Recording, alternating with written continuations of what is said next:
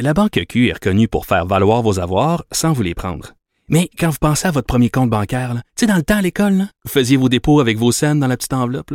Hmm, C'était bien beau. Mais avec le temps, à ce compte-là vous a coûté des milliers de dollars en frais, puis vous ne faites pas une scène d'intérêt. Avec la Banque Q, vous obtenez des intérêts élevés et aucun frais sur vos services bancaires courants. Autrement dit, ça fait pas mal plus de scènes dans votre enveloppe, ça. Banque Q. Faites valoir vos avoirs. Visitez banqueq.ca pour en savoir plus. Le retour de Mario Dumont. Joignez-vous à la discussion.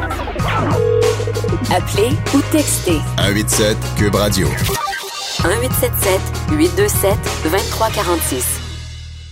On est de retour, euh, Emmanuel Latraverse. Bonjour. Bonjour. Euh, c'est un, euh, c'est une commission dont les travaux ont été difficiles à mettre en marche. Euh, le rapport est touffu cependant et ça, ça raconte une histoire pas très belle là, du, du Canada sur les femmes autochtones assassinées, disparues. Euh, Il faut que je parte avec ça. Euh, Tout à l'heure, Michel Audette, l'une des commissaires, nous a défendu énergiquement le choix du mot génocide. Mais c'est drôle, deux minutes après y avoir parlé, je vois sur Twitter que Roméo Dallaire, le général Dallaire, a, a dénoncé le choix du mot génocide qui nous ramène toujours à dire est-ce qu'on a déplacé le débat sur ce mot-là? Est-ce qu'on a déplacé le débat de son essentiel? Oui, je pense que c'est une question qui va, c'est un, un débat justement qui va faire rage pendant un certain temps. Je vous dirais que c'est clair quand on lit le rapport que la commission a fait un choix délibéré de prendre le risque euh, de l'utiliser. C'est pas seulement un coup d'éclat. Euh, la commission a quand même publié une analyse juridique de plus de 50 pages là, pour justifier le choix du mot génocide en disant que le génocide, c'est pas seulement le fait euh, de d'organiser et de tuer systématiquement une population, que euh, ça a des conséquences beaucoup plus larges finalement. Et c'est autour de ça qu'on articule euh, finalement tout l'argumentaire. Moi, ce que je retiens là-dedans, c'est un peu comme si euh, on veut soulever ce débat-là pour l'ensemble des peuples autochtones. Jusqu'où est-ce que les politiques coloniales, les politiques euh, visant à supprimer leur culture, à les marginaliser, à les maintenir dans la pauvreté, à omettre de leur offrir la sécurité, les droits de la personne auxquels les autres citoyens ont droit. Jusqu'où est-ce que ça, ce ne serait pas aussi une forme de génocide? Et donc, c'est comme si on l'a, on l'a, avec le poids juridique de cette commission d'enquête, le rapport est sorti, cette évaluation est là, et on a un peu voulu donner des outils à tous les groupes autochtones qui sont bien tentés d'essayer de poursuivre le Canada, entre autres, devant les tribunaux internationaux pour faire respecter leurs droits et d'invoquer la possibilité de génocide. Alors, c'est comme si c'est un geste stratégique controversé euh, pour essayer de voir jusqu'où peut aller ce débat-là la commission qui, présente justement que le Canada a le devoir de réparer les préjudices qu'il a causés et d'offrir au peuple autochtone résolution, indemnisation. Et donc, euh, en utilisant le mot gé génocide, on exige une imputabilité.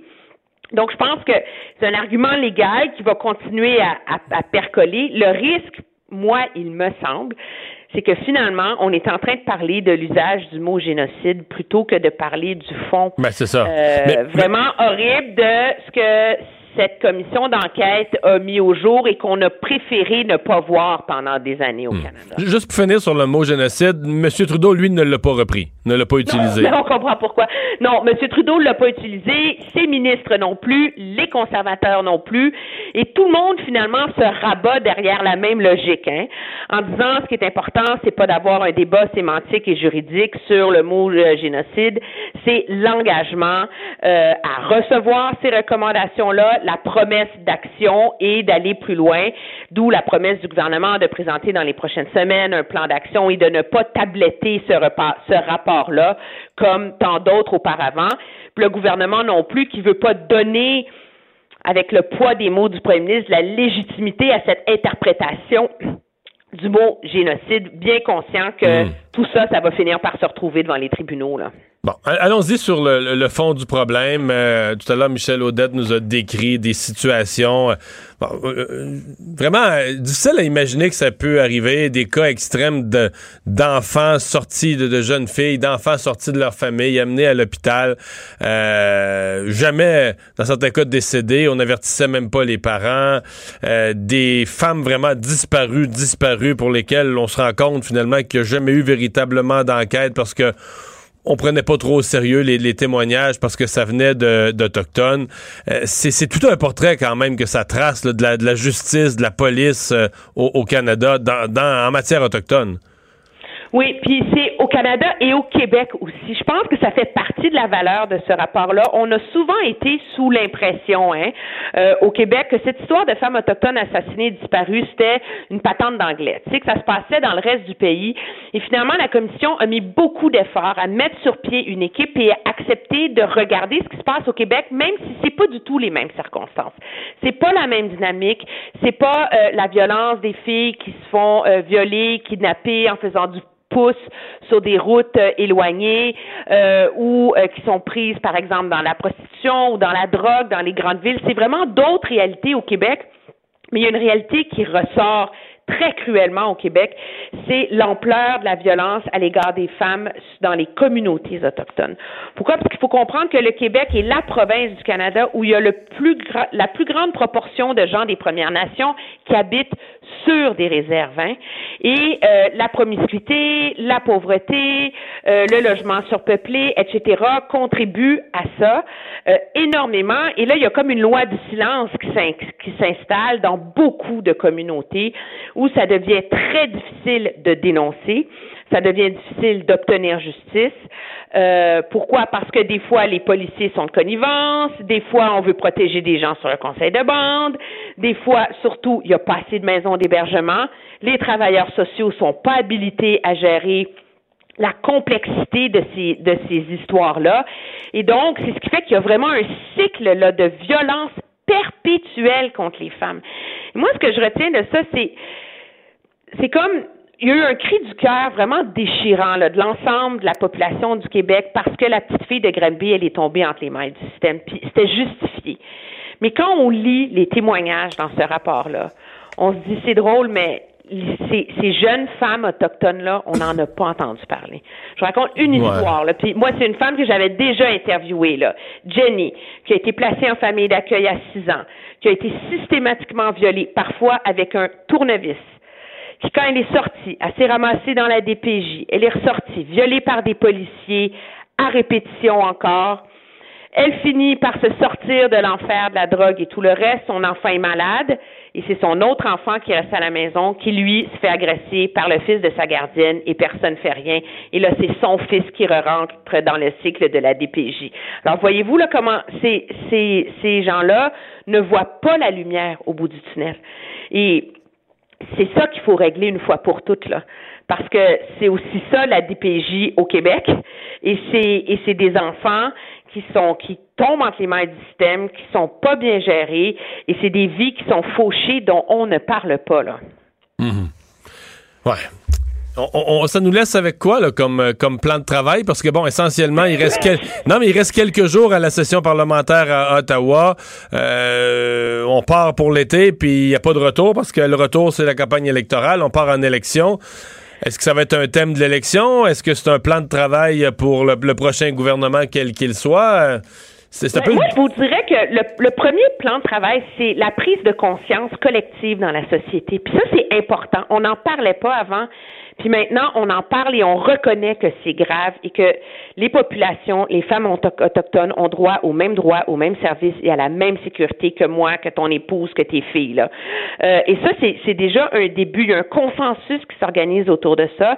C'est intéressant de voir que les conservateurs, à l'époque, en 2011, rappelez-vous, avaient accueilli la, les conclusions de la, du rapport comité euh, vérité réconciliation avec une certaine nonchalance, alors que le gouvernement, euh, que le parti Parti conservateur reconnaît qu'il faut s'attaquer au problème, c'est sûr de toute façon que les solutions ne seront pas mises en place dans les prochaines semaines. Pourquoi? Parce que quand on parle de services sociaux adaptés, de formation des policiers, d'adapter le système judiciaire, d'augmenter les ressources, d'augmenter la sensibilisation, l'accès à l'éducation, ça passe aussi et avant tout, il faut le faire avec les communautés autochtones. Ça passe par une réforme de leur gouvernance. Donc ça, c'est des réformes qui vont prendre, moi, je pense, des années à mettre en place. Mais à partir du moment où il y a un engagement de la part des gouvernements, la société en général, une mobilisation importante là, de ces communautés autochtones-là. Mais là, il y a une pression qui commence à s'accentuer de plus en plus, qui peut au moins laisser espérer qu'on peut plus laisser ces problèmes-là sur le rond en arrière et de les ignorer. La première étape, ça va être le plan d'action que le gouvernement dit qu'il va dévoiler dans les prochaines semaines. On verra si c'est à la, si c'est à la hauteur ou pas. Mais je pense que déjà la prise de conscience collective au Canada est importante parce que ça fait partie maintenant des paramètres avec lesquels les citoyens doivent juger leur gouvernement, même si c'est pas des enjeux qui les touchent directement. Mmh. Et, François Legault a été aussi interrogé là-dessus parce que euh, même si c'est un dossier prioritairement fédéral, ce qui est décrit comme situation pour le Québec, ça l'interpellait.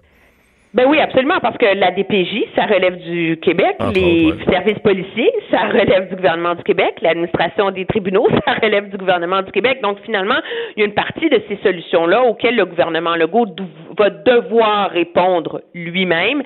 Mais on comprend aussi qu'au Québec, on attend les conclusions de, la commission vieille, rappelez-vous, qui a été mise en place euh, suite aux, euh, aux, accusations, aux allégations d'agression sexuelle par des policiers à Val d'Or, etc qui, elle, a mené ses travaux parallèlement à l'enquête sur euh, les femmes autochtones et qui, elle, va dévoiler son rapport à l'automne prochain. Alors là, à ce moment-là, le gouvernement Legault va vraiment avoir une vue d'ensemble et euh, il va devoir, va avoir une obligation de résultat à ce chapitre-là aussi. Hmm. Ouais, à suivre. Pas mal de, pain sur la planche, mais c'est certain que ça, disons que ça, ça vient de de, présenter une situation qui, euh, je pense que probablement la plupart des gens sous-estimaient là.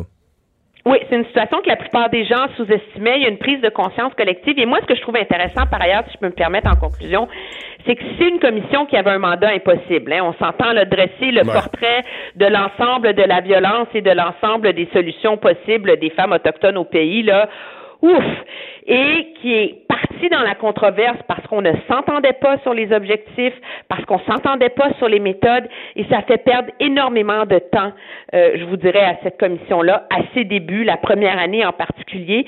Et moi, je pensais à notre ancienne collègue Régine Laurent qui se lance dans un exercice un peu similaire face au service de protection de la jeunesse au Québec et qui devrait euh, aller voir les travaux de cette commission-là, si ce n'est pour en tirer des leçons sur la façon de s'organiser, de procéder, d'éviter les écueils et surtout pour elle qui va devoir aussi se pencher sur la question des Autochtones parce que finalement la réponse sur la DPG, les Autochtones, c'est par la voix de Mme mmh. Laurent qu'elle va arriver. Ben là, elle a un portrait assez complet à partir duquel elle peut se fonder pour faire ses travaux. C'est un excellent, un excellent point. Merci beaucoup, Emmanuel. Très bien, au revoir. Au revoir. On va s'arrêter au retour. Euh, Dave Morissette et les sports.